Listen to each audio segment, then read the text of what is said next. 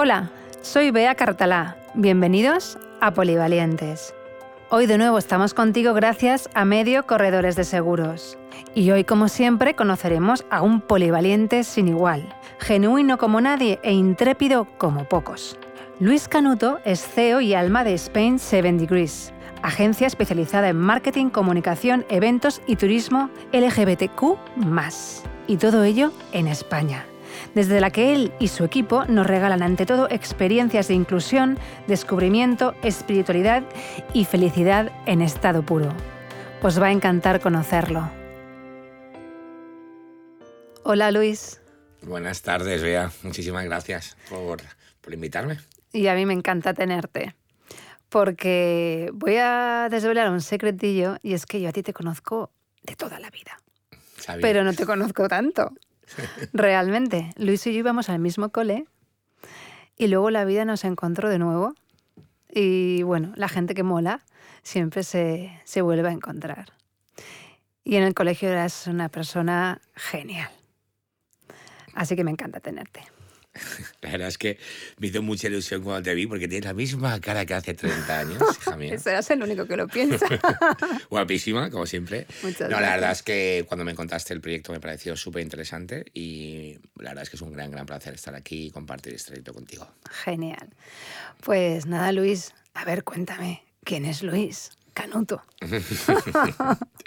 la verdad es que si, si tengo que describirme con una palabra, yo diría un apasionado. Eh, Evidentemente, pues soy una persona que, pues que he vivido en Valencia mucho tiempo y mucho tiempo fuera de Valencia, que me he hecho a mí mismo, que he tenido una educación con unos padres, con una educación y unos valores que me han hecho permitir, que me han permitido desarrollarme como yo quería, con esa libertad, que siempre es un privilegio, que Luis Canuto ha aprendido a golpes como yo creo que tú y como cualquier persona, que los golpes son reales, los que nos dicen de pequeños, que te los vas llevando poco a poco, que soy periodista, Luis Canuto es periodista y ha sido mi, mi gran pasión y es mi pasión, aunque la desarrollo de una manera o de otra.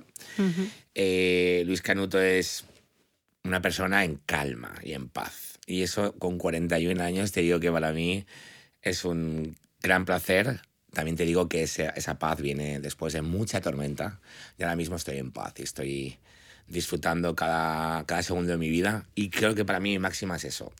Es disfrutar cada segundo, porque no es quién es Luis Canuto no es periodista como una profesión, ni está ni con pasión, ni en calma, sino es un compendio, ¿no? Es, el, es digamos, como el, la parte más espiritual, si quieres un poco, el alma, el aura, y luego la parte del día a día, la parte práctica de, de cómo, cómo te sientes, cómo te ves, cómo interaccionas con la gente que tienes alrededor. Y bueno, pues es Luis Canuto, alguien que está disfrutando cada segundo, cada día. Bueno, eso es fantástico. Yo siempre te he visto como un torrente, como una persona muy vital y siempre, siempre te he visto sonriendo. Cuando descubrí que habías estudiado periodismo, la verdad es que no me sorprendía nada. Y entonces sí que me gustaría que me contaras eh, por qué eliges periodismo, que es donde empieza eh, tu camino de alguna manera y el de todos, la universidad, donde empezamos a elegir de verdad. Y, y que dónde querías llegar con esta carrera. Mira, a ver, en el cole no tenía ni idea, ¿no? De qué quería hacer, la verdad. Yo tampoco. o sea, pero ni idea. Ni en el, cuando íbamos a BUP y CO, ¿no? Esos 15, 16, 17. Sí que es verdad que yo, yo era miembro de un club de tenis y de una gran amiga que se llama Sandra Mir, a quien amo y adoro, eh, que es una gran periodista, una gran, gran periodista. Eh, que ella me lo, como que a mí me lo inculcó un poco, ¿no? Me decía, pues yo voy a hacer el periodismo, yo creo que a ti te va a gustar, con 16, 17 años yo sabía que era de letras, que no era de ciencias, y al final me tenía que definir por algo. no sé, como dudé entre periodismo y comunicación audiovisual, y fue el periodismo. Y bueno, la verdad es que lo disfruté. Estudié en el CEU San Pablo, tengo muy buenos recuerdos de la carrera. Empecé a hacer prácticas desde muy joven. Con 19 años trabajaba en Canal 7, en Sagunto, y eso hace 22 años. Y tenía un móvil. Entonces la gente me miraba por la calle como si hubiese visto un extraterrestre. Flipas, esto me hace de what?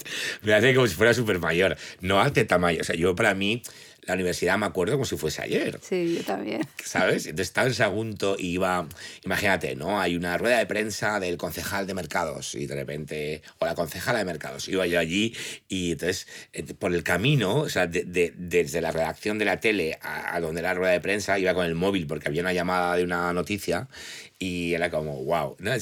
luego me lo sacaba de la redacción, lo llevaba por la calle, es curioso. Luego a partir de, aparte de, de Canal 7, la verdad es que la, digamos, la, el estudio de periodismo es también porque es una forma de ser. Yo soy súper curioso, súper curioso. Y yo siempre he dicho, hay una frase que para mí es mía, ¿no? Que está guay tener alguna frase propia, que es, la vida es curiosidad y yo tengo mucha. Entonces, la, realmente siempre he sido súper curioso y creo que el periodismo me permitía seguir siéndolo. Eh, te podía contar mil anécdotas, pero tú sabes que eres periodista cuando estás en segundo de carrera y en la, en la asignatura de reportaje fuimos a la cárcel eh, a grabar un reportaje sobre las mamás con bebés, con nenes en la cárcel. Y fue una experiencia muy bruta, de las más heavy de mi vida. Verte encerrado realmente con una cárcel, con presas por asesinato. No había nadie con nosotros más que éramos tres compañeros, tres hombres. Éramos tres chicos. Entonces, claro, también estábamos con mujeres y fue curioso, ¿no? Porque eran mujeres que llevan años encerradas y estaban carentes, ¿no? Y entonces fue, eh, había momentos muy tensos, fue una tensa calma, digamos, pero bueno, ahí la madera de periodista estaba ahí, ¿no? Sacaba ese buen reportaje, sacamos muy buena nota y fue una experiencia preciosa. Eh, y bueno, luego, mi, carrera de periodista, la verdad es que... Eh, fui cambiando, estuve en Canal No, estuve en Radio No, trabajé en televisión, en radio, que también me ha gustado mucho.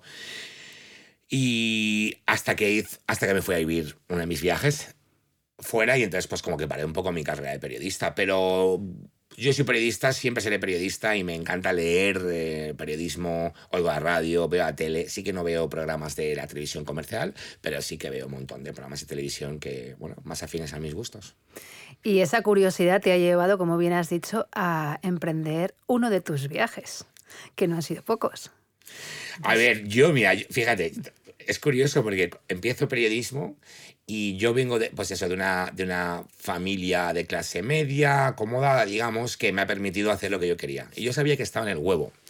Entonces hay un programa de intercambio de estudiantes de Europa a Estados Unidos que se llama Council Interchange. No creo ni que exista ya, pero ahí sí que existía. Era un intercambio de estudiantes Europa-Estados Unidos. Entonces, 19 años, te dicen, bueno, tienes una oficina en Nueva York, una oficina de Scavia, una oficina de Council, que tú ibas, te daban una charla de una hora, te daban un libro que decías, tú puedes ir a currar a estos sitios y chao, ¿vale? O sea, a ver, muy importante que si eres un party como yo, cáscate, vete a la otra punta del mundo, que tu madre no sepa en qué te has metido, porque, o sea, para empezar, la oficina estaba en el Bronx. O sea, el Bronx de Bronx, ¿vale? Entonces, el Bronx de ahora no es el cool, antes era el Bronx, ¿vale? Entonces ya no estaba en el meollo, pero. Y luego porque fui con una amiga de aquí de la universidad, hicimos 25.000 amigos, nos fuimos a New Jersey a trabajar en el Six Flags, que es como el Disney World, pero de Warner Bros. Y éramos 3.000 estudiantes de 18 a 21 años europeos metidos en un campus rollo de las pelis de American Pie y todo esto, ¿vale? Trabajando en el Six Flags de, de, pues de vendiendo pollo, ¿vale? Eso es, es, es, es, innegable, incalculable los, la experiencia de vida que te da verte tú con ocho chicos de, de color que no, ellos ni se entienden de, de lo complicado que hablan, friendo pollo, a 8.000 kilómetros de tu casa diciendo, no, no, es que estoy aquí, es que estoy friendo pollo, vendiendo eh, con gente que no, ni entiendo, pero, pero ver que eres capaz de hacerlo, y sobre todo cuando vienes de, ese contexto, es súper, súper positivo. Y ahí fue mi primera aventurilla. Siguiente año me volví a ir, lo mismo, ahora a otro sitio. Bueno, te voy a contar mil anécdotas, pero nosotros, pues, por ejemplo, un día dormimos en la estación de Filadelfia de autobús. Dormir en la estación de autobús quiere decir dormir en una estación de autobús en Estados Unidos. O sea, es decir, doji, ¿sabes? Turbio, oscuro, todos acurrucados ahí. Pues yo creo que para mí se fue muy despertar. Realmente estoy súper agradecido al universo y a mis padres por, por, porque realmente, evidentemente, me pudieron pagar el vuelo, porque luego yo trabajaba allí y, y- y, de hecho cobrábamos un pastizal y ahorrábamos dinero para el año siguiente, ¿no? Pero pude, pues bueno, tuve el, apoyo de mis padres y ahí empecé y luego ahí, ahí ya no paré. Em, cuando volví de Estados Unidos, y luego ya me fui a vivir a Inglaterra. Creo que Inglaterra, al final creo que hay algunos viajes que siendo español, porque a ver, ser español implica muchas cosas buenas y otras no tanto. O sea, esa concepción de que nos que pensamos que España es el pa- país con mayor calidad de vida del mundo y que no hace falta salir fuera porque aquí lo tenemos todo, sí y no. ¿Sabes? Totalmente de acuerdo. Entonces, sí que hay cosas muy chulas, porque, a ver, son tus raíces, tú tienes tu, tu zona de confort, tienes tus recuerdos de infancia. Un olor de infancia no lo vas a encontrar en Nueva York, ni en Londres, ni donde quieras. Lo vas a tener aquí, en Valencia o en Rocafort o donde seas, ¿no? Pero hay que moverse. Y creo que Reino Unido es genial porque está muy cerca y para aprender inglés es fenomenal. Yo me fui a vivir a Brighton y en Brighton es una barbaridad. Brighton, Brighton es una barbaridad. Yo me fui con 24 años. De los 100.000 habitantes, había 18.000 españoles. ¿Vale? O sea, imagínate. Peor que Miami. Es sí, sí, es de- pero. A ver, imagínate, HM, ¿vale? Eh, no tenía alarma antirrobo hasta que llegamos los españoles. Y ya, eh, pues, claro, porque imagínate, el español es esto es de un poco a, a arrasar, venga, HM, venga, todos a robar. Pero a ver, es que es, es la realidad. Yo lo hablaba con mis amigos ingleses. Fue una experiencia increíble. Eh, fue mi primer contacto con la espiritualidad. Fíjate, yo tenía 24 años y trabajé en un centro de yoga, meditación. No tenía ni idea de lo que era yoga, ni meditación, ni nada. Y trabajaba en Organic Café, que tampoco sabía lo que era un Organic Café. Un café, o sea, un- un- como un bar de comida ecológica. O sea, en España, vamos, en España ni por asomo. Faltaban 14, 15 años para que llegara esa historia. Pero fue una experiencia porque descubrí la calma y la paz de personas. Yo no estoy acostumbrado a tratar con gente que tenía como una paz, inner peace, se dice, ¿no? Como dentro. Decía, esta gente era. Para mí era como. Friki, evidentemente, ¿eh? porque yo soy un terremoto, ya lo ves. Sí, lo sé. Y llegaba, que imagínate el tío español trabajando en la cocina, estaba de cara al público, flipaban conmigo, ¿no? Decían, usted es español. Yo también siempre riéndome, tal, como muy buen rollo, había musiquita muy chula en el bar, en el... Servíamos todo, pues zumos ecológicos, ensaladas, era todo healthy, vegetariano. Pero fue mi, primer, mi primera toma de contacto con este mundo, que luego realmente forma la, part- ah, forma la parte importante de mi vida. Yo tampoco es que sea aquí ningún Buda, ningún yogi, ni nada, pero sí que es verdad que forma parte de mi vida también. Y bueno, ya empecé, y bueno, de viajes te podía contar a un millón. No sé, igual se nos, se nos pasa el rato hablando de viajes, pero sin parar. Ya, pero te has ido también a la otra parte del mundo. Y que creo que esa fue una experiencia bastante arriesgada, ¿no? Y, Mira. a- y enriquecedora también. Te cuento esa historia, te voy a contar un detalle para, para llegar a Australia, ¿vale? Que es donde he vivido, y, pero te voy a contar por qué, cómo llego a Australia, para que veas lo random que es la vida, ¿vale? Tú imagínate. O sea, yo ahora mismo hoy he hablado con mi mejor amigo que vive en Australia y con otro amigo íntimo que vive en Australia, españoles de Valencia, ¿vale? Vale, ellos viven allí por mí. Y yo vivo allí porque un día, con 23 años, en Space, en Ibiza, borracho como una cuba, porque eso es la realidad, con mis amigos, estábamos ahí y conocimos a un chaval que tenía 17 años, que para empezar no podía estar dentro de Space, eso para empezar, que estaba allí y que su amigo se había puesto malo y se había ido a casa, se había quedado solo y lo conocimos, ¿vale? Entonces, lo conocimos, perfecto. Eh, resulta que se quedó con, nos- con nosotros toda la noche, yo le di mi móvil, por si acaso, y al día siguiente, él ya se va a su casa, a su hotel, me llama y me dice, Luis, que nos hemos dejado los pasaportes en el hotel. Se habían ido a Barcelona en barco y en barco no hace falta el pasaporte para viajar. Vale, entonces tú- fíjate, gracias a que ellos se olvidan los pasaportes allí, les dije, vale, pues venir a mi casa, a Valencia, claro, no vaya yo a Barcelona y os doy. Y vinieron para un día y se quedaron un mes. Se quedaron un mes, conocieron a todos mis amigos, a mi familia, viajamos juntos, nos hicimos súper amigos. A ver, eran chavales. Mira, los australianos, cuando acaban el cole, tienen un año sabático por obligación. Imagínate lo que, qué, qué ocurre. ¿Qué hace la mayoría? Viajan. Normal. Claro. Entonces un chaval de 17 años que está dando la vuelta al mundo, eh, o sea, pues Quiero decir, mm, como Fluye. fluye. Aprende, eh, no, se le hace un expanded de mente increíble. Y pues esos chavales, por eso, pues a partir de ahí, fíjate, nos hacemos amigos. Y luego él es amigo íntimo del dueño del festival, que ahora te cuento, donde yo iba, fui a trabajar después. Y por eso fui a ver. Entonces, claro, por eso mismo estoy en Australia y yo Luego te cuento, pero que yo tengo una agencia, tuve una agencia de estudiantes que llevaba gente a estudiar y a trabajar a Australia. Y yo tengo mucha gente de Valencia que está allí por mí. Entonces, yo estoy allí porque conocí a este tío en Space. o, sea, tú, pues, o, sea, tú, nunca sabes la vida en qué momento te va. No, la vida es muy aleatoria y te regala cosas muy sorprendentes. La verdad es que, que, es brutal, brutal. Y entonces, pues bueno, sí, estuve siete años en Melbourne, en Australia, que bueno, a ver, yo le recomiendo a cualquier persona que nos esté escuchando ahora que coja un vuelo cuando, se, cuando podamos uh -huh. y para allá. Porque, sobre todo, porque creo que lo, lo, principal es la mente de las personas y la mente está muy abierta allí. Eh, se, te, se permite que seas como quieres que seas. Es decir, mira, fíjate, para mí los detalles marcan la diferencia. A mí me gusta vivir en una ciudad donde no, no, me siento observado, ni yo ni la persona con la que estoy, por la ropa que llevamos puesta, ¿vale? Uh -huh. Flipas en Melbourne. Tú, la gente va vestida como le da la gana, ni mal ni bien. Quiere decir, que si alguien se quiere poner un sombrero amarillo con un, una falda roja y tal, va por la calle y no es una tontería porque eso dice mucho de las personas con las que compartes. Yo viví siete años allí y trabajé en un festival, bueno, trabajé en un evento musical brutal. Pues yo soy periodista, pero luego me he formado en marketing uh -huh. y en eventos. Y entonces me fui a trabajar a un festival de música de cuatro días de duración, 150 talleres de yoga, meditación, todo tipo de eso, masajes, speakers hablando de permacultura o hablando de healthy life, ¿sabes? Hablando un poco de cuídate, y luego música, luego también música, por supuesto, cuatro escenarios de música sin parar.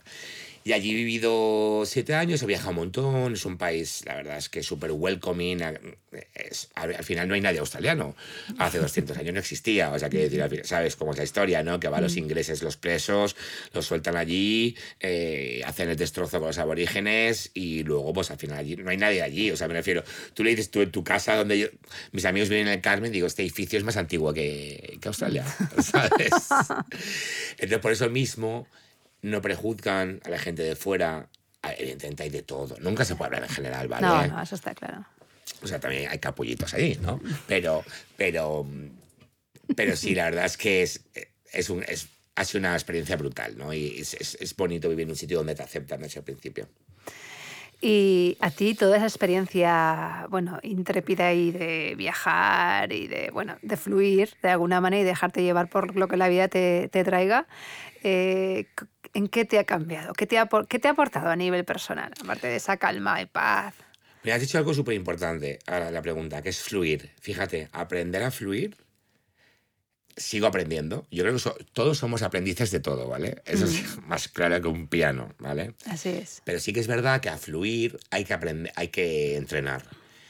Porque fluir es hay esa frase de salir de tu zona de confort. Está como muy oída, pero es verdad, porque si no sales, no puedes aprender a fluir. Si tú estás todo el rato en tu casa y vives en Burjasot y vas a, a, a, la misma oficina con la misma pareja y haciendo lo mismo y luego al club de tenis y boom, boom, boom, en bucle está fenomenal, ojo, no juzgo, no, ni no, muchísimo ya. menos.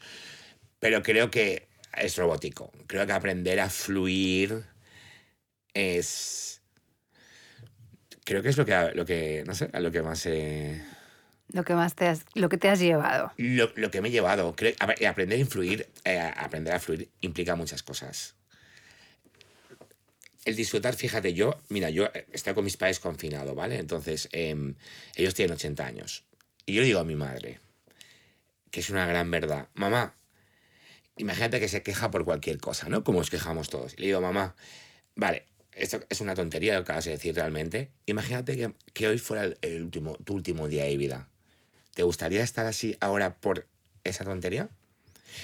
Si te aplicas eso a tu vida, a tu día a día, no vas a discutir con tu hijo o con tu pareja, a no ser que sea realmente estrictamente necesario, vas a dar lo mejor de ti cuando estés trabajando, cuando estés haciendo deporte, cuando estés haciendo el amor, cuando estés leyendo.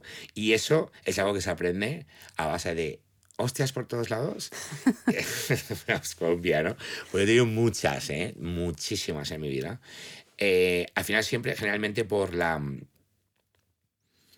por la rivalidad, la rivalidad que hay entre el ser humano, la competición, ¿vale? Esa competición de la que yo soy cero partidario. Yo soy súper partidario del trabajo en equipo. Y ojo, que yo no soy la persona más fácil del mundo para trabajar en equipo. Tampoco que sea difícil, pero bueno, que tengo mi carácter, ¿no? Pero me encanta, me encanta trabajar en equipo. Y entonces digo que por la competición, la gente a veces no coopera, sino que compite. Y cuando compites te llevas gordas.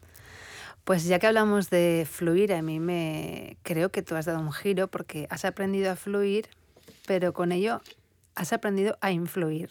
Porque has venido a España, llegas a España en 2015, si no me equivoco, y creas, emprendes. Todo el que emprende influye, porque quiere cambiar algo. Como tú has dicho antes, haces un clic, quieres hacer el clic en alguien, que eso es influir en que las cosas cambien. Y desarrollas un nuevo proyecto que se llama Spain Seven Degrees. Cuéntamelo todo. a ver, eh, surge en Australia, ¿vale? Ah, ok. Y surge con, pues mira, con unas pocas personas con las que yo he sido capaz de convivir 24/7 años y nunca he discutido. Estaba Fer, era gran persona, Fer, que vive en Madrid, que lo amo. Y bueno, eh, ¿qué queríamos hacer? Queríamos llevar a gente de la comunidad LGTBI extranjera a España. Queríamos ofrecer viajes diferentes, porque, ¿sabes el típico viaje?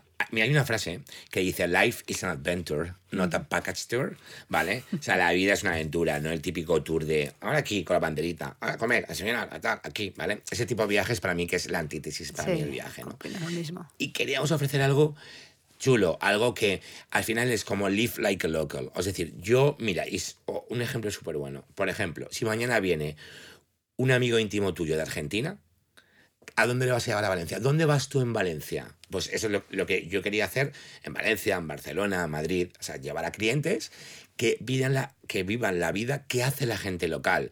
No ir a Barcelona, ir a Sagrada Familia, que ojo, también está muy bien la Sagrada Familia, pero no luego pegarte a los bares típicos de las Ramblas, sino ir a los garitos escondidos o una galería de arte súper compleja, o sea, pequeñita que es de alguien local, ese tipo de viajes, ¿no? Y bueno, lanzamos en Australia, pero sabíamos que había que vivir en España para, para, ese tipo de empresa. Al final quería ser llevando a australianos, pero luego al final fue para traer a toda la gente del mundo. Al final sabes que cuando emprendes, sí que es verdad que buscas eso, ¿no? También me gusta mucho como lo has dicho. Eh, al final sí que influyes, o al final lo que buscas es crear un cambio ¿no? en las personas cuando vienen. Y bueno, eh, empezamos con un tipo de viajes, esto ha ido virando, a lo que ofrecemos son viajes de...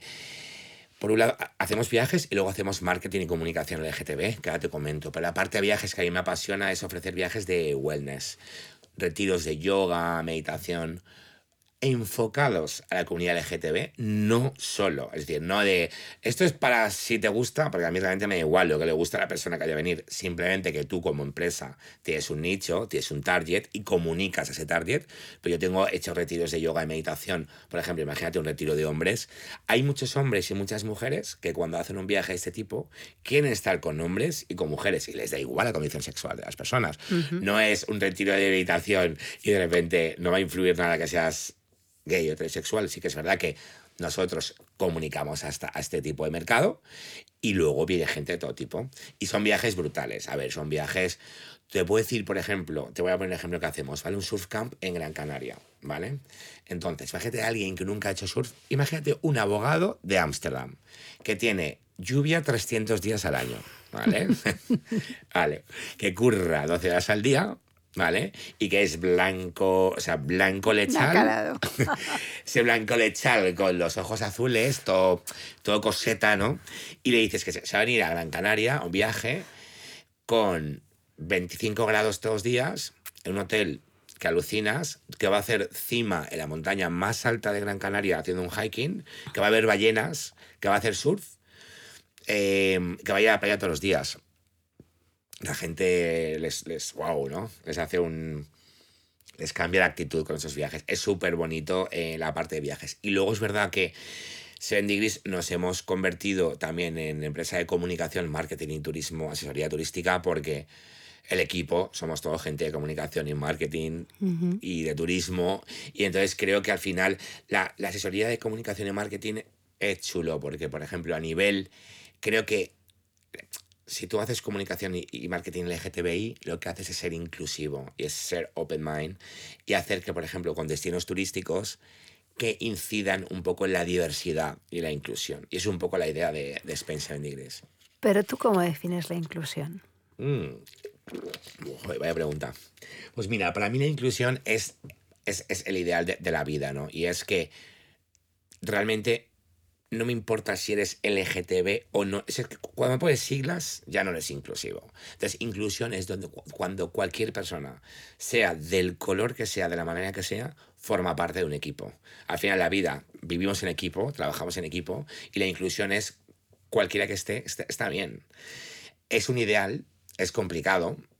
Hay mucha gente, barra asociación, barra imagínate, un destino turístico que quiere ser inclusivo, porque es muy marketingiano.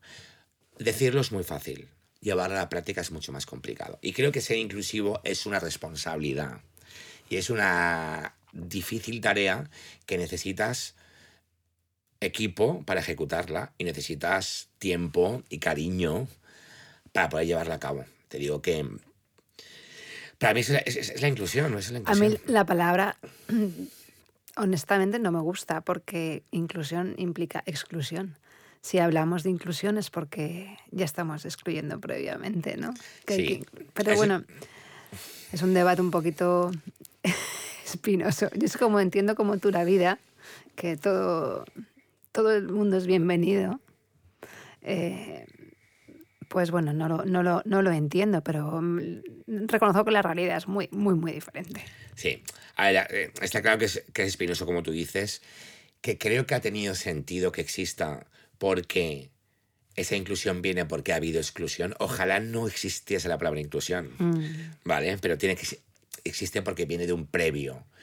Que yo también te digo que tengo sobrinos de 16 años que flipas, porque ellos ni se plantean no, ni la inclusión diferente. porque o sea, van, o sea, van en avión. A esa generación la va a gozar. Ojalá estén las pastillas de la juventud para que las podamos tomar de aquí 20, 30 años, tú y yo, uh -huh. y podamos vivir sanos y fuertes lo que van a vivir estos chavales, porque, chavalas, porque es brutal.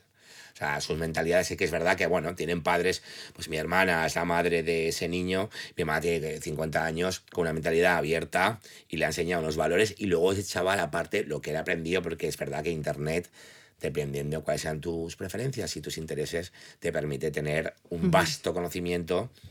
Entonces, evidentemente, no hay problemas de, de racismo. A ver, claro que los habrá, ¿no? Pero uh -huh. en general no existe ya. Eso ya ha pasado, han pasado de pantalla. Uh -huh. Y eso es muy bonito. Pues sí. Y yo espero verlo, ¿eh? Yo también, pero bueno, aún nos queda, ¿no? Bueno, y ahora cuéntame el súper proyectazo en el que estás involucrado ahora, que eso es para hacer historia, ¿eh?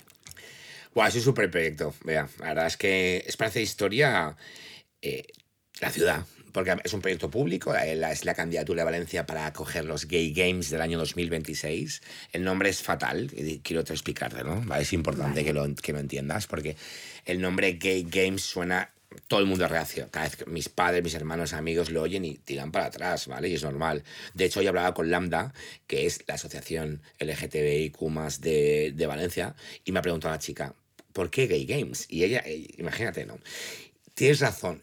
Existe, el nombre es porque en el año 80, nace en el año 80 y tenía sentido un deportista, que, activista, que quería defender los derechos de, de, las personas LGTBI. Pero era uno, en esa, en esa época, transexual, o sea, lesbiana, era como muy, muy... Estaba iniciando, así como el gay era como más visible, ¿no? Y entonces, pues bueno, de ahí el nombre. Pero es Gay Games es un evento multidisciplinar deportivo cultur y cultural brutal que tiene tres principios. El primer principio es la participación, es decir, todo el mundo puede participar en los Gay Games, da igual, puedes ser un hombre hetero con 70 años, manco, cojo y tuerto, puedes participar. Una mujer gorda, fea, como quieras, si quieres llamarla fea, gorda, lo que quieras, lesbiana, negra, puede... Eh, es lo que me gusta, porque al final las palabras, ¿no? Gorda, feo, cojo, suenan como más antes, pero no, es totalmente, es como, da lo mismo lo que seas. Yo, imagínate, imagínate a mí, tú, 95 kilos gay, pues también puedes. Mi hermano, ¿sabes? Es decir, es súper es súper bonito. Cualquier persona puede participar. Es una, celebración, es una celebración de la diversidad, los Gay Games. Es una celebración de, y, del personal best, que es su siguiente principio. El personal best es precioso, vea, da lo mejor de ti, hagas lo que hagas. Si estás, estás compitiendo pero haciendo deporte, da lo mejor de ti. Cuidando a tus hijos, da lo mejor de ti.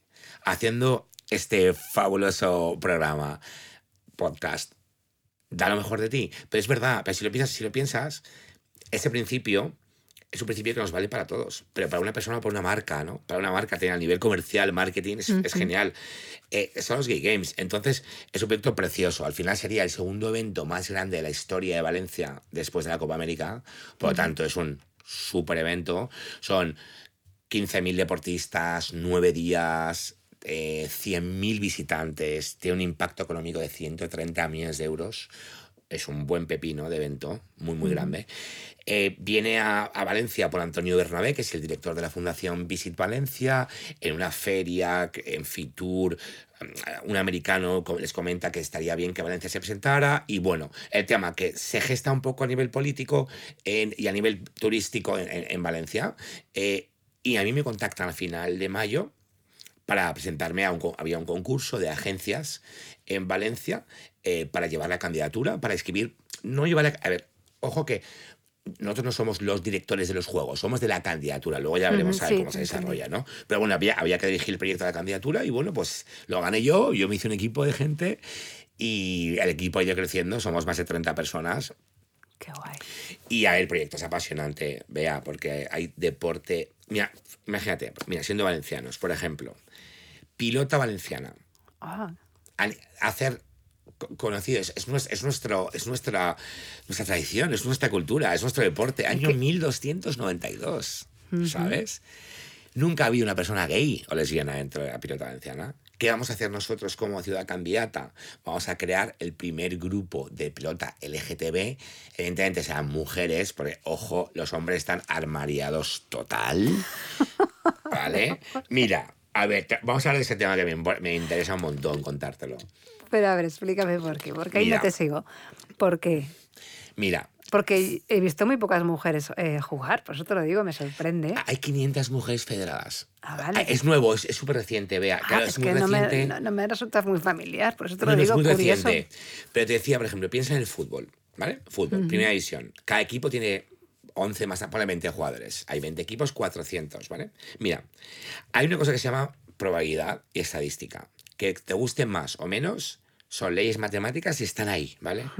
Inamovible, ¿vale? Vale, pues eh, de esa estadística de probabilidad dice que dependiendo del país, la horquilla es entre un 9 y un 16%.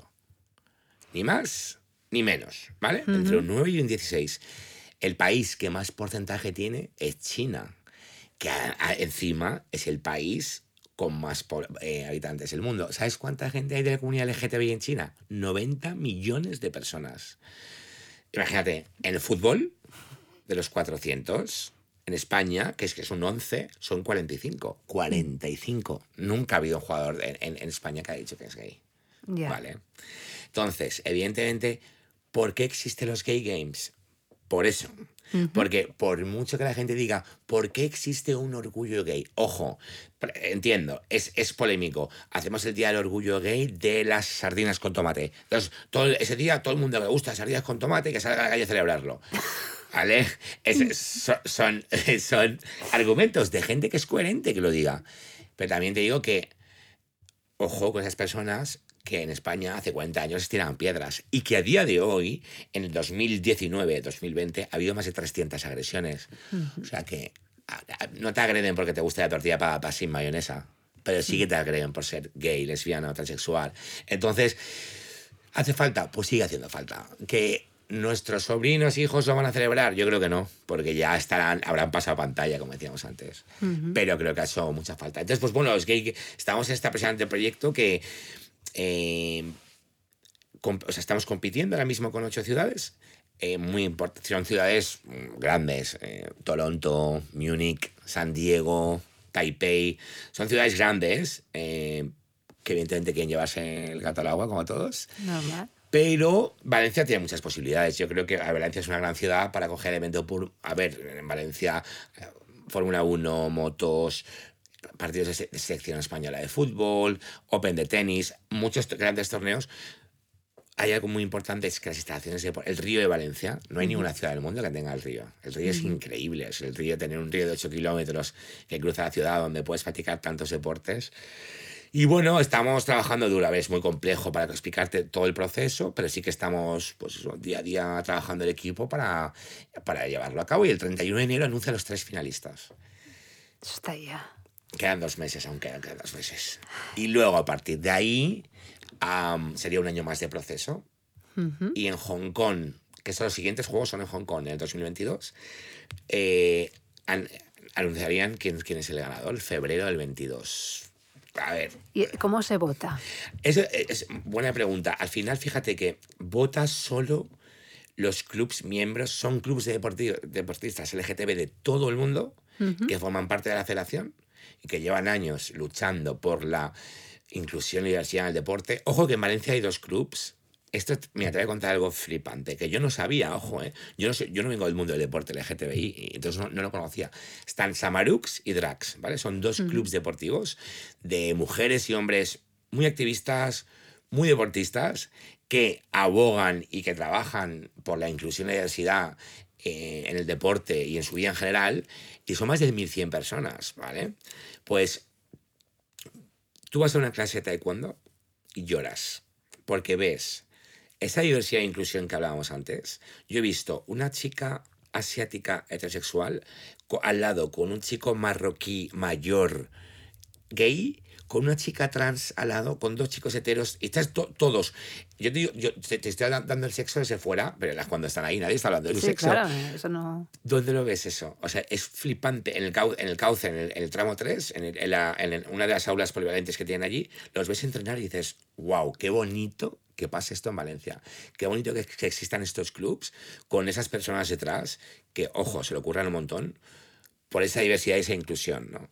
Que, que va a hacer falta años, porque evidente, y más en el deporte. El deporte es, el deporte es una falla, el deporte es una barbaridad. Yo me encanta el deporte, creo que tiene muchos valores y muchas par- partes bonitas, pero esta parte es una parte que me revienta. Te iba a preguntar que en este, en este aspecto, ¿qué, qué crees que queda por hacer? Algo, ya sé que queda mucho. Dime lo más importante, o por lo menos, ¿dónde quieres tú poner el foco? ¿Dónde vas a dejar tu influencia? Mira, Es, es una parte preciosa lo que de decir. Fíjate, nosotros queremos dejar influencia, no, que estamos trabajando por un legado. Creo que el legado de la ciudad em, es fundamental para vivirlo nosotros y para vivirlo toda la gente que venga detrás. Entonces nosotros hemos creado ya los Mediterranean Diverse Games, ¿vale? Que son los... Todos los nombres son muy difíciles. Ya, son los Juegos Olímpicos de- del Mediterráneo diversos. Mediterranean Diverse Games. ¿Sabes por qué? Porque lo digo en inglés, porque al final eh, eh, son los juegos, son los juegos deportivos. Es lo mismo que los Gay Games, son tres días. Deporte, cultura, 15 deportes, eh, actos culturales. Lo, lo apasionante, lo que tú me decías, ¿no? ¿Dónde hay que poner el foco? Pues quiero poner el foco en intentar cambiar la vida de las personas que sufren por el mero hecho de su condición sexual. El Mediterráneo lo bañan 24 países. De los 24, 12 están en conflicto. Libia, Túnez, Argelia, Marruecos, bla, bla, bla, bla, ¿vale? Vale. Yo, por ejemplo, he estado un mes en Marruecos y yo he visto cómo sufren las personas gays, los hombres gays en concreto, que, con los que yo he tenido interacción allí, porque he hablado con muchos, porque nadie sabe en su entorno que son gays, porque no pueden ser ellos mismos. Ellos no se pueden ir a un hotel con, un, con un europeo, un hombre no puede irse a un hotel, o sea, es una, es una barbaridad. Eh, si se enteran en su entorno que son gays, les apedrean, si no les apedrean, les martirizan psicológicamente. Es su vida por el mero hecho de haber nacido diferente a- al resto de personas. Esa es la realidad. Nosotros, ¿qué podemos hacer? Nosotros podemos es crear esos juegos invitar, hacer un programa fuerte de becas para los que no se puedan pagar el viaje, pero claro, hacer unos juegos donde vale un pastizal, no lo pueden pagar, no, ¿no? Tener un programa muy fuerte de becas para que ese chico marroquí de Libia, de Túnez, de donde quiera, pueda venir y una vez estando aquí, intentar tramitar el asilo. Ojo, no a todo el mundo el asilo. Es decir, no está, ah, vamos a tramitar asilos porque nosotros no podemos hacer eso, pero sí que la CEAR, la Comisión Española de Ayuda al Refugiado, nos ha dicho que es posible conseguir asilo por temas de LGTB-fobia, ¿vale? Es un proceso burocrático complejo. Tienen que justificar de dónde vienen, por qué. Y que lo que sufren. Claro, lo que sufren, los motivos tienen que venir con, con, con un escrito, con, con, material gráfico para que lo puedan pero es posible, ¿no? Entonces, la parte del legado de crear nosotros, como Valencia, como ciudad, los juegos, unos juegos deportivos diversos del Mediterráneo y poder hecho de poder cambiar la vida a algunas personas, o sea, al menos ya no es cambiar, o sea, fíjate, cambiar, permitir que sean quien son, que se, ya es tú, wow. Entonces, ya no, no como Luis Canuto, no como foco, sino como equipo, como trabajando conjuntamente con la ciudad y con el equipo que lo hacemos, eh, intentar hacerlo me parece precioso. Pues te deseo lo mejor y cuenta con nuestro apoyo, porque me parece, vamos, algo que es necesario y que hay que apostar por ello, porque la identidad de cada uno, mientras no hagas mal a nadie, eh, debe ser siempre respetada. Total, total, vea. Y, te digo, o sea, te digo el ejemplo, India no, entra dentro de estos juegos, pero a mí durante el confinamiento me pasó algo bastante bestia, es que me contactó un chico por LinkedIn y me contó, eh, es un chico indio de un pueblo del Rajasthan, que es un desierto gigante, imagínate un pueblo del desierto de India, que es profesor de, de, de infantil, de críos, y le hace la vida imposible sus padres, sus hermanos, sus vecinos. Digo, chaval es un chaval súper buena persona, es profe, le encanta enseñar a los niños. Digo, tío, ¿qué ha hecho mal? Pues ha nacido gay. De verdad, eh, y no, va, no vayamos a los 71 países donde, es, es, donde está el delito y no vayamos donde es pena de muerte. bueno, eso ya es... También te digo, te digo, y esa es mi opinión, que siempre es por religión. Siempre es por religión y siempre es la misma religión. O sea, por religión y la misma religión. Mira que yo no soy nada de religión y no digo por criticar una a otra porque para mí son todas Creo que la, la, religión es, es, uno mismo, obra bien, dibuja tu camino, no jodas a nadie que tengas alrededor. Esa es la que tiene tu religión. ¿Sabes? Es bastante simple, eso es incomplejo. Y también es su interpretación de la religión, porque no hay tampoco en el Corán, por ningún sitio donde diga que el gay hay que tirarle piedras. Pero en Irán o en Afganistán o en, en, Nigeria lo interpretan así y ya está, ¿sabes? Porque es absurdo. Sí que es verdad que luego hay un montón de, de países musulmanes donde no es un delito tampoco, ¿sabes? Pero dependiendo qué países sí que lo es. Es por su su errónea interpretación. Por eso te digo que mm, en ese sentido hay mucho que hacer, porque es muy cómodo ser de la comunidad LGTBI y ser español. Muy fácil, muy fácil. Ya. Pero ojo, ojo a la gente cómo sufre. Bueno, pues tú vas a poner tu granito de arena en Exacto. Yo lo voy a poner ahí. Bueno, venga. Ahora vamos a ir al lado más personal. Y esta vez queríamos, como tú eres eh, eh, muy divertido, eh, hemos dejado que sea esto un poco más aleatorio, ¿sabes? Nada preparado. Vale. Y como todo tenía que ver un poco con el tema de los viajes, yo cuando he viajado, que también he viajado, no tanto como tú, pero he viajado, recuerdo que en uno de mis viajes me compró este juego que se llama Table Topics. Porque como no conocía a nadie y tampoco tenía mucha confianza, pues dije, bueno, esto seguro se llama es un icebreaker para poder pues, romper el hielo cuando no conoces a la gente. Entonces yo recuerdo que en Estados Unidos lo ponía encima de la mesa y decía, venga, va, el primero. Tírale. Y, es, y entonces eh, nos servía para relajarnos y ya empezar a quitarnos condicionamientos porque además en esas, en esos encuentros había gente de todas las religiones, culturas y en ese momento hay que olvidarse de esas cosas y ser uno mismo, sin juzgar.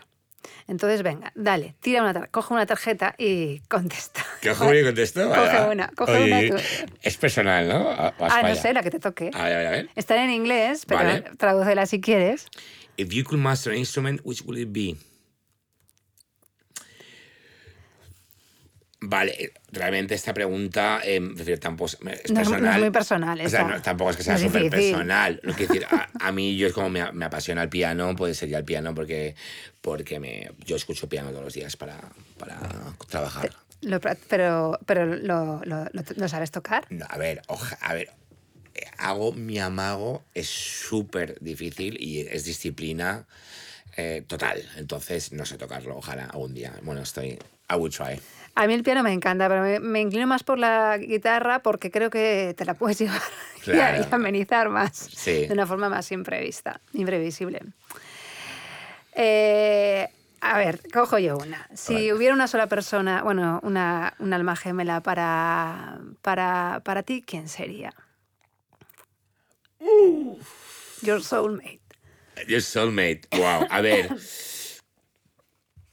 Fíjate que esa pregunta es muy también subjetiva, porque yo para mí, quien sea mi soulmate, igual mi soulmate me dice, ¿qué estás, qué me estás ¿Qué me contando? estás? Bueno, pero es la tuya, tú no No, pero la la mía suya. sí. La mía todo claro, la mía todo claro porque es la, la persona que más quiero en el mundo después de mi madre y es mi, no sé, mi amigo, mi, mis mejores amigos Joan, que vive en Australia y con, con quien hoy mismo hablaba, ser papá. Es una persona que saca lo mejor de mí. Yo creo que tu alma gemela es alguien que saca lo mejor de ti. Sí. Entonces, eh, pues yo cuando estoy con él, fíjate que me pega caña, ¿eh? O sea, es quien más me ha reñido. pero Es que con quien, con quien comparto. Cuando, ¿Sabes? Cuando le miras a alguien y sin hablar, sabes todo lo que está pensando, sintiendo.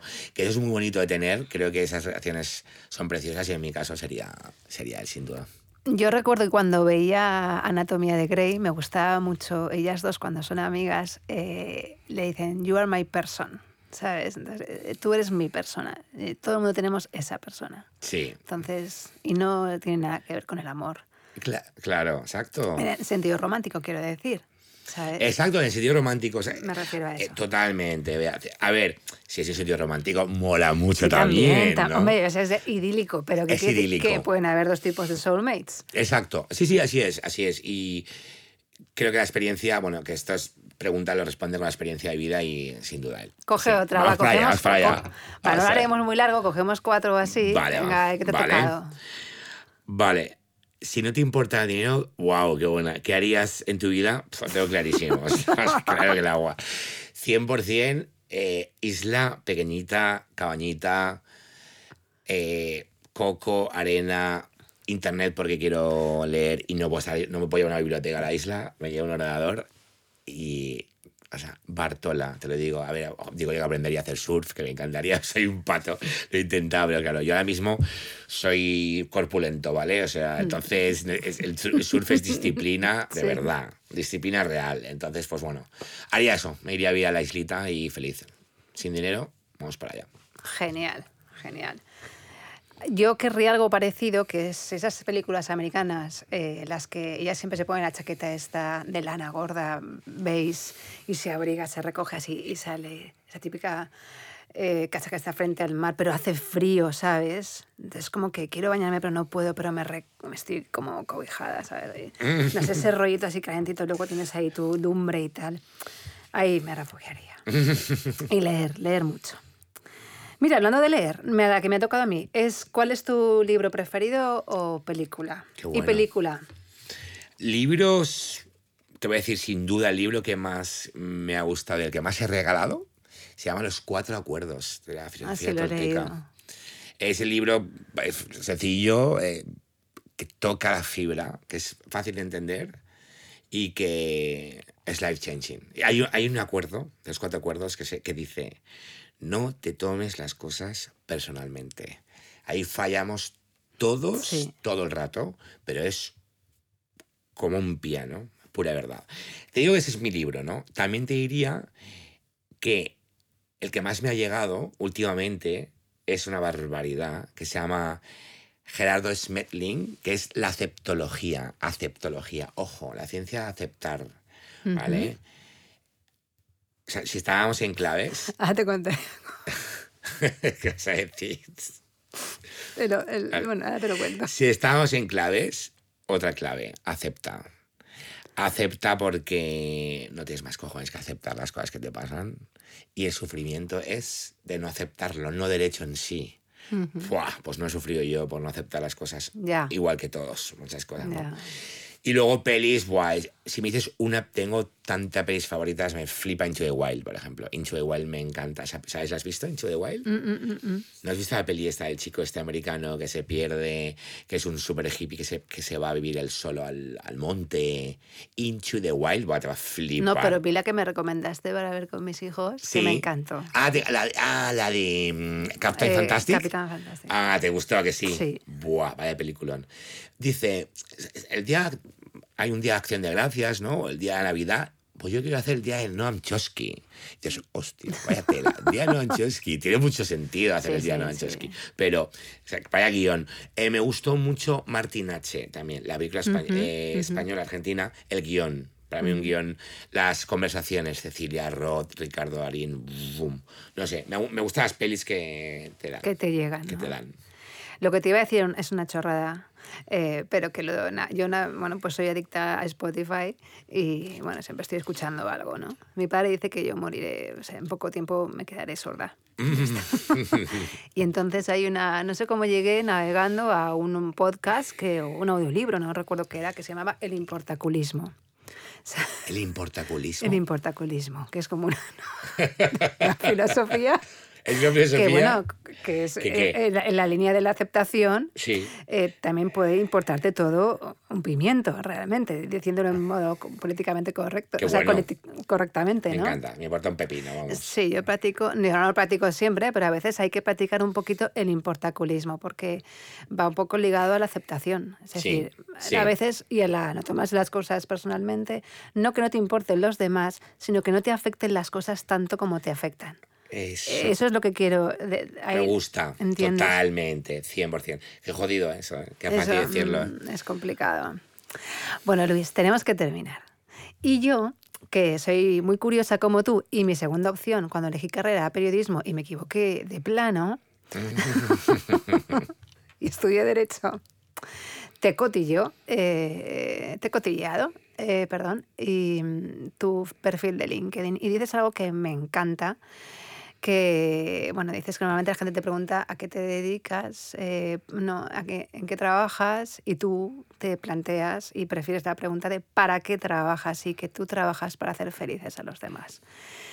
Y entonces yo quiero que me digas, ¿qué es para ti hacer felices a los demás? Y dame, no sé, una, una pequeña recomendación, un tip. No me salía. Ya tip. En, mi, caso sí, porque es muy típico, ¿no? Oye, ¿dónde trabajas? ¿No? ¿En qué trabajas? Que está muy bien, está fenomenal, pero creo que es el para qué, porque yo por qué cojones me levanto cada día y hago lo que estoy haciendo, ¿no? Porque para tener un sueldo, eh, todo el mundo quiere tener dinero para poder vivir. Sí, yo en mi caso para vivir tranquilo. Reconocimiento, éxito, oye esa palabra, éxito, reconocimiento. A todo el mundo le gusta que le diga a su padre, pega una palmeta a la espalda, pero hijo, no hace falta ser ministro de Interior para tenerlo, ¿no? Entonces, al final, hacer feliz a las personas es que a mí me gusta crear experiencias. Yo cuando estoy en mi día a día me gusta eh, estar en a gusto con mi entorno. Entonces, aunque sí, sí, aunque yo no te conozca, si ahora mismo estoy si yo tengo una empresa, por ejemplo, ¿no? Donde hago turismo, viajes, yo creo, quiero crear contigo memorias, o sea, como recuerdos para toda tu vida. Esta es una manera de hacer feliz a las personas.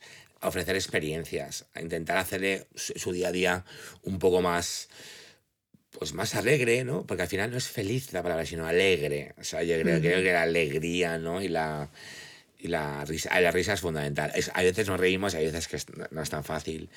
Pero creo que a ti, ¿qué consejo te voy a dar a ti? Si tú me dar tú a mí. Yo. Hombre, claro, tú a mí. Das tú a mí, hija mía. Tú, con esa risa, esa cara que tienes y todo el rato esa actitud, creo que, que me lo tú a mí. No, pero bueno, sí, que, que al final es, es, es el día a día, el día a día y, y intentar transmitir y aportar. Y ojo que fallamos, que nos equivocamos, pero que al menos levántate pronto y sigue. Sí, eso hay que practicarlo. Da igual lo que venga. Al día siguiente te levantas, te pones la pestaña arriba y andando. No hay No hay, otra. no hay otra. Pues nada, Luis, ha sido un placer. Me encanta verte tan sonriente como siempre. Y es que me lo paso siempre súper bien contigo. A ver, eh, gracias a ti, la verdad es que muchas gracias por, por ese tipo de preguntas. Da gusto estar en un espacio ¿no? nuevo para ti, tener a alguien enfrente con tu cara, tu sonrisa, tu manera de hablar y por este rato. Muchísimas gracias a ti, de verdad. Te deseo muchísima suerte en todo y sé que lo vas a conseguir. No, no, sé si lo sé, desde luego quiero y lo deseo. Y yo creo que, bueno, la energía hace que las cosas ocurran. Yo creo que sí. A ver, totalmente, la energía es fundamental y lo conseguiremos ahora un poquito más tarde, pero lo fundamental es tenerlo tú claro. Si lo tienes tú claro en mente, vamos para allá. Vale, Luis, pues muchísimas gracias. Gracias a ti. Un beso. Me gusta la gente diferente, porque la identidad de cada uno es nuestro mayor valor. La genuidad de Luis no tiene igual y su implicación con el respeto a la diversidad como fuente de felicidad me parece en sí un acto de valentía y compromiso con la esencia de una comunidad, pues el respeto a uno mismo como ser único y el respeto al otro también es en sí la clave de la convivencia. Y a ti que convives con nosotros y siempre nos acompañas y escuchas, gracias con mayúsculas. Y ya sabes, cuento contigo para la próxima y tú como yo, cuenta con medio.es.